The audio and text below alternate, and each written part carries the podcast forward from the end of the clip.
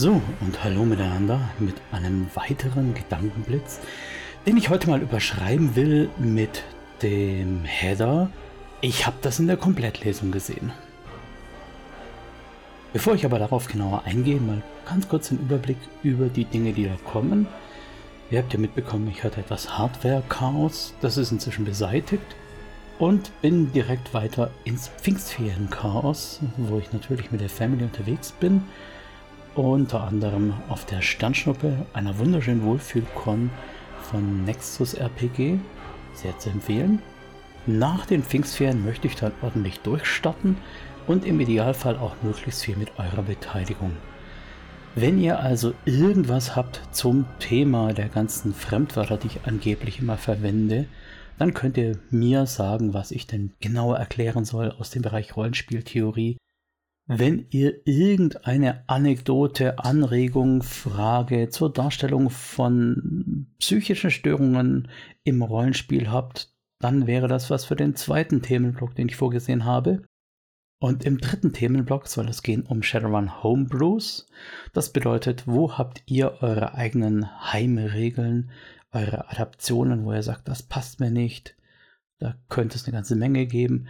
Oder verwendet ihr vielleicht sogar ein ganz anderes Regelsystem, so wie Savage World Regeln. Oder verwendet ihr die Shadowrunner Regeln, aber habt das in der Lore deutlich geändert. Wie auch immer, ich bin dankbar für jede Anschrift, für jede Rückmeldung, die ich bekomme. So, wie gesagt, heutzutage soll es gehen um die Komplettlösung fürs Rollenspiel. Der ein oder andere zockt ja vielleicht auch PC-Spiele oder Konsolenspiele. Und da gibt es etwas, was durchs Internet viel, viel stärker geworden ist. Es gibt Walkthroughs, die natürlich mit YouTube und Streaming-Technologie sogar so weit gehen können, dass ich sehen kann, an welcher Stelle ich abbiege und wo der geheime Zugang ist. Früher, also in meiner Jugend, damals vom Krieg, wir hatten ja nichts, da hat man sowas per Text lesen können. Und es war unheimlich schwierig, dann irgendwann den siebten Baum links abzuzählen, um dann da, ja, ihr wisst schon, was ich meine. Aber die Kids heutzutage haben es ja leichter, die können da einfach eine Komplettlösung sich zugute führen oder ja, was vor allem in so kompetitiven Spielen oder Spielen mit Rollenspielcharakter oder mit ordentlicher Itemisierung häufig der Fall ist. Sie können Builds nachlesen. Für die, die da jetzt nicht so ganz mitgeläufig sind, ein Bild ist normalerweise, dass man sagt, mein Charakter hat irgendwann Stufe 60. Und dann hat er ab Stufe 10 Skillpoints bekommen, die ich auf die Skill Trees verteilen kann. Das sind also im Prinzip drei verschiedene Pfade. Zum Beispiel, nur mal als Beispiel, drei verschiedene Pfade Fertigkeiten, wo die eine eher für Damage Output geeignet ist, die zweite eher für Tanken und die dritte eher für Heilen beispielsweise. Das war zum Beispiel der WoW Paladin in der WoW Vanilla Edition oder WoW Classic oder wie auch immer man es jetzt nennt, ist ja auch egal. Diese Builds, die kamen ja nicht von ungefähr. Da gab es Leute, die haben sich die Mathematik dahinter mal angeschaut eventuell auch sogar in langwieriger Feldforschung quasi empirisch an irgendwelchen Dummies ausprobiert. Da hat man zum Beispiel geschaut, wie sich die Rüstungsklasse auf den eingegangenen Schaden auswirkt, wie sich Resistenzen auswirken, wie diese Wertung jetzt was auf die Trefferwahrscheinlichkeit oder auf die kritische Wahrscheinlichkeit beeinflusst und so weiter und so weiter. Das ist eine ganze wissenschaftliche Abteilung, das sogenannte Theory Crafting. Und wer ambitioniert WoW spielt, der wird wohl schon selber an diese Tür geklopft haben. Habe ich früher auch gemacht und muss äh, mittlerweile mit viel Abstand natürlich mit so einem Lächeln drauf schauen. Wenn man aber erstmal die Theorie hat, dann gibt es etwas, das man mit Effizienz und Optimierungsgedanken den perfekten Bild für eine gewisse Eignung nennen könnte. Das heißt also, man hat gesehen, dass das kleine Gebet vom Paladin besonders mana-effizient ist und dass man das in den Skilltrees besonders optimieren sollte. Und dass der Paladin eher Heilung spammt, also viele schnelle kleine Heilungen macht und deshalb eine Mana-Regeneration braucht, die unabhängig ist von irgendwie Ruhezeiten. Das geht jetzt alles sehr weit, aber was ich euch damit sagen möchte, es gibt etwas mehr oder weniger Ideales. So, das ist jetzt ja WoW beziehungsweise irgendein anderer MMORPG-Grinder oder irgendein anderes Rollenspiel auf der Konsole, auf dem PC, wo wir Skillbäume haben, wo wir Punkte verteilen können, wo wir Items haben, die es eventuell unterstützen. Was hat das Ganze jetzt mit Rollenspiel zu tun? Im ersten Moment hat das mit Pen and Paper mal gar nichts zu tun. Denn die Herausforderungen im Pen and Paper sind ja nicht so gescriptet wie in einem MMORPG. Die können viel freier sein.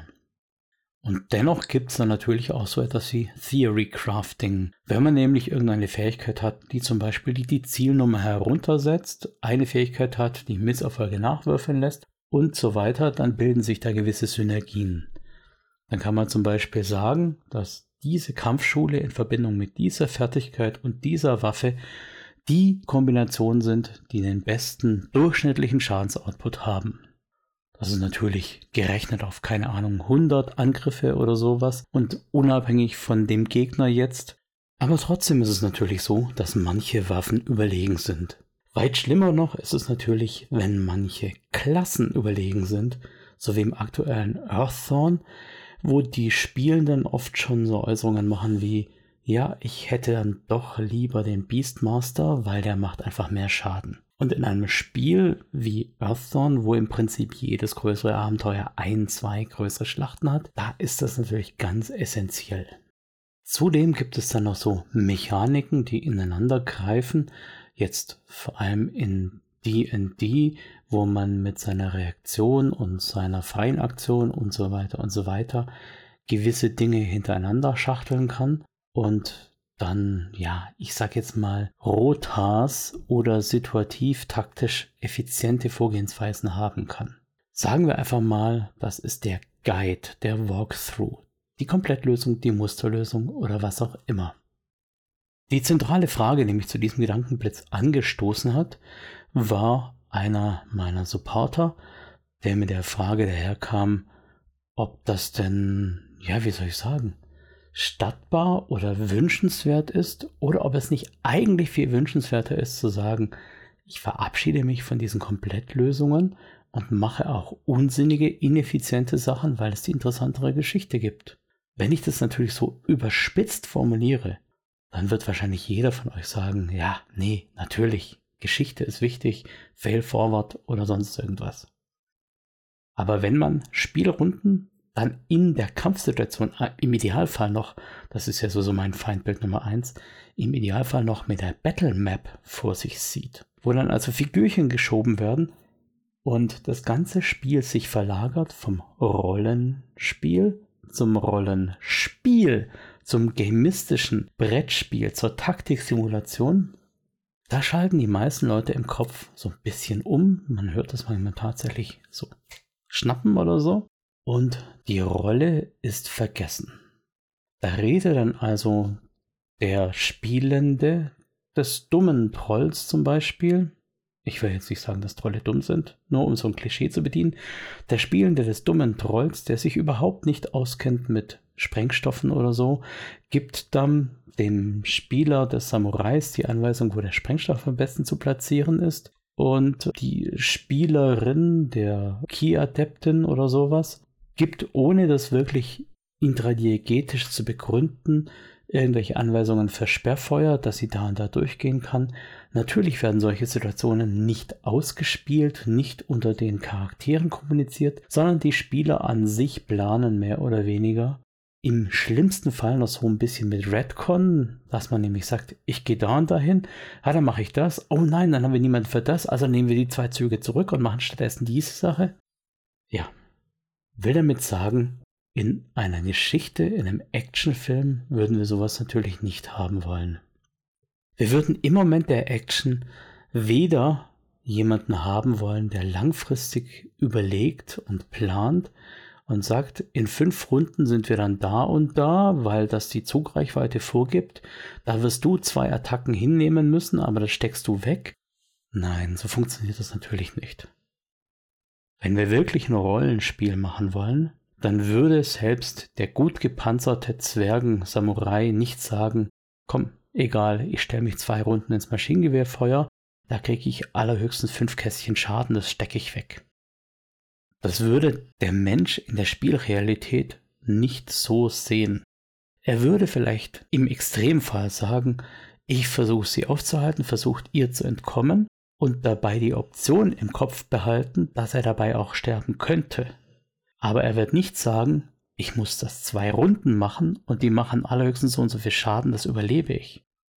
Diese ganzen taktischen Planungen, die wir auf unserer Battlemap haben, wo wir unsere Schritte nachzählen können und so weiter, die sind nicht Teil des intradiegetischen Wissens. Ist übrigens auch einer der Gründe, warum ich die Battlemaps so sehr hasse, weil die Leute da einfach dann abzählen und nach Winkeln gucken und ja, solches Wissen transportieren, das sie gar nicht haben. Da weiß dann der Charakter, der weiter hinten ist, auch wo die Gegner stehen, auch wenn er gar nicht in der Nähe ist und das auch am Tisch nicht kommuniziert wurde, weil eben vorne jemand den Gegner aufgedeckt hat aus dem Fog of War. Sind allesamt so Begriffe aus Computerspielen, die wir in der echten Welt natürlich eigentlich nicht haben. Aber bevor ich jetzt weiter über Battle Maps rante, auch wenn ich das leidenschaftlich gerne tue, ihr braucht mich bloß dazu aufzufordern, gehen wir mal zurück zur Inspiration für diesen Gedankenblitz. Da gibt es vermutlich den Spieler oder die Spielerin am Tisch, die die Regeln gut drauf hat, sich die Situation gut analysiert hat und dann eventuell sogar einen guten oder vielleicht sogar perfekten Plan für die aktuelle taktische Situation hat. Im Endeffekt könnte man an der Stelle sagen, okay, ich gebe dir einfach mal die Kontrolle über meinen Charakter und gehe dabei jetzt aufs Klo, spazieren, eine rauchen, was auch immer, je nach System, wie lange ihr halt für den Kampf braucht weil diese Person wirklich den besten Vorschlag hat. Und genau da haben wir natürlich so einen gewissen Interessenskonflikt. Will ich derjenige sein, der eventuell sagt, nee, ich weiß, das ist eine super Idee, was du da machst, das ist effizient und bringt uns voran, aber ich entscheide mich trotzdem anders? Oder bin ich dann derjenige, der sich dem Gruppendruck beugt, um effizient zu spielen und einfach im Prinzip genau das tue, was mir der Spieler, die Spielerin mit dem taktischen Überblick anempfiehlt. Das Thema hat ja gleich mehrere, hm, wie soll ich sagen, mehrere Fallstricke. Das eine ist natürlich, dass es wahnsinnig langweilig ist, bei einem Kampf einfach nur noch zu sagen, ja, ähm, was sie sagt, mache ich, weil da braucht man nicht dabei sein. Wie gesagt, könnte man auch spazieren gehen. Das ganze Gewürfle, das ist ja eigentlich mechanistisch auch nicht mehr wirklich interessant. In der Regel könnte die Spielleitung auch einfach sagen, würfeln W20, jetzt würfeln W6. Ja, macht vielleicht noch im Kindergarten Spaß. Aber so auf lange Sicht, wenn dieser Plastikklumpen ohne Kontext geworfen wird, ohne, ohne zu wissen, was er bedeutet, was die Schwelle wäre, dann ist es ja auch nicht mehr spannend. Das ist das eine Problem, dass es für den Spielenden am Tisch langweilig ist, nur das zu tun, was ein perfekter Planer ihm quasi an Aktionen auferlegt. Das zweite ist die intradiegetische Schwierigkeit, dass eventuell gar nicht diese Koordination vorhanden ist. Und auch wenn die Figur dieses Taktikgenies tatsächlich in der Lage wäre, diese taktischen Entscheidungen auch im Spiel zu produzieren, also zum Beispiel eine Feldherrin darstellt oder einen perfekten Taktikkünstler oder wie auch immer. Also auch wenn die Figur in-game dieselben Ideen entwickeln könnte und daher eine Führungspersönlichkeit wäre, ist natürlich immer noch die Frage, wie läuft die Kommunikation. Vor allem, wie läuft die Kommunikation bei Dingen, die in Millisekunden passieren und trotzdem auf dem Spielbrett, sage ich jetzt mit Absicht, ohne irgendeine Zeitverzögerung umgesetzt werden. Beispiel, Figur A läuft nach vorne, kommt um die Ecke und deckt dort drei Dämonen auf. Das Taktikgenie bezieht jetzt schon automatisch ein, dass da die drei Dämonen sind, weiß dann vielleicht aus dem Handbuch auch noch, aus dem Monster Manual, dass der Dämon ganz rechts empfindlich gegen Feuer ist und der Dämon ganz links harmlos ist und würde dementsprechend die perfekten Aktionen für die anderen Spieler vorausplanen.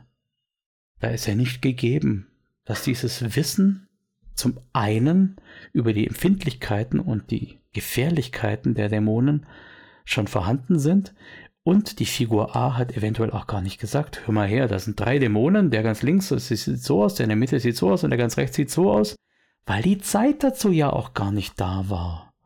Trotzdem weiß, das Taktikgenie in dem Fall, ganz links da haben wir einen harmlosen Diva, der macht nur Durchfall und ganz rechts ist der Schruf, der ist natürlich der gefährlichste. Das Wissen ist ja gar nicht vorhanden. Wenn wir also diesen Masterplan durch unseren taktischen Führer zulassen, dann haben wir auch noch den Immersionsbruch dabei. Innerhalb der Geschichte ist es nicht logisch, dass der unerfahrene Waldläufer vorne die perfekte Konteraktion gegen den ersten Dämon hat, den er in seinem Leben sieht.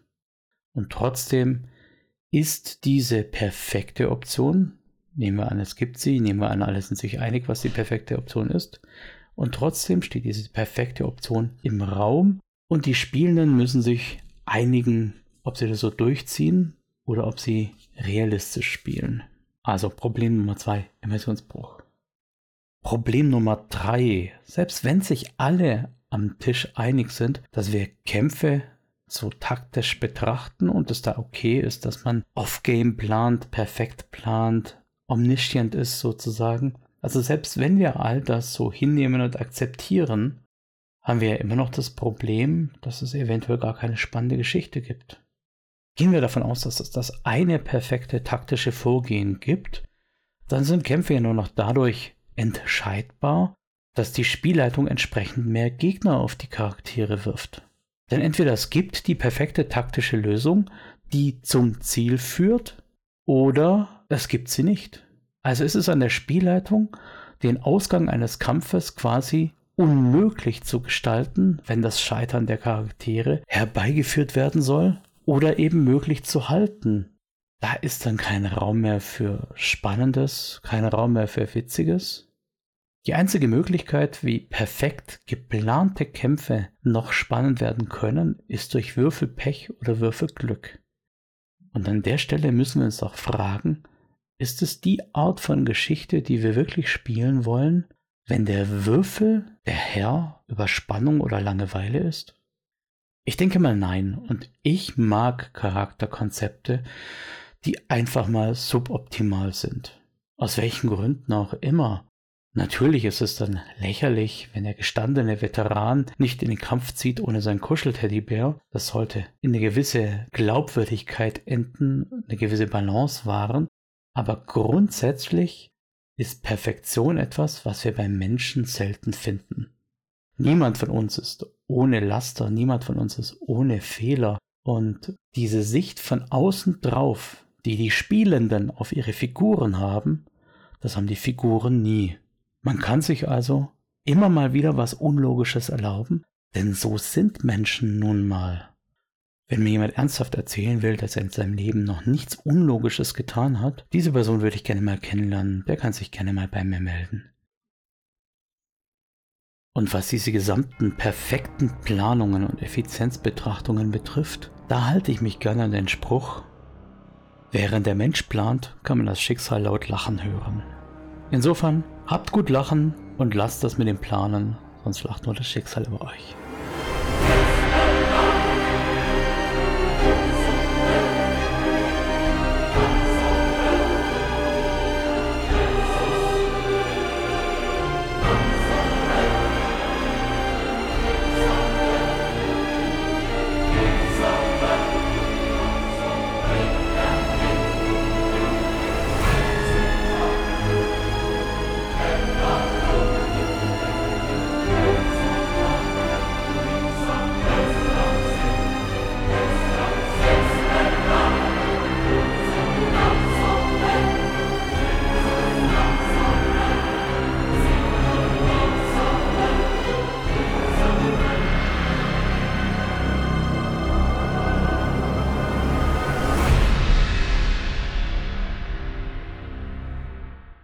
Und auch für dieses Format danke ich natürlich wieder der freundlichen Band Erdenstern, die mir hier im Rahmen des Podcasts die Musik kostenlos zur Verfügung stellt. Es handelt sich hierbei um das Stück Licht der Herren, die auf dem Konzeptalbum Schicksalsklänge zur Splittermond-Kampagne Die Hexenkönigin enthalten ist. Um die Band zu unterstützen, schaut doch einfach mal auf ihre Homepage und kauft euch das ein oder andere Album. Ich danke euch.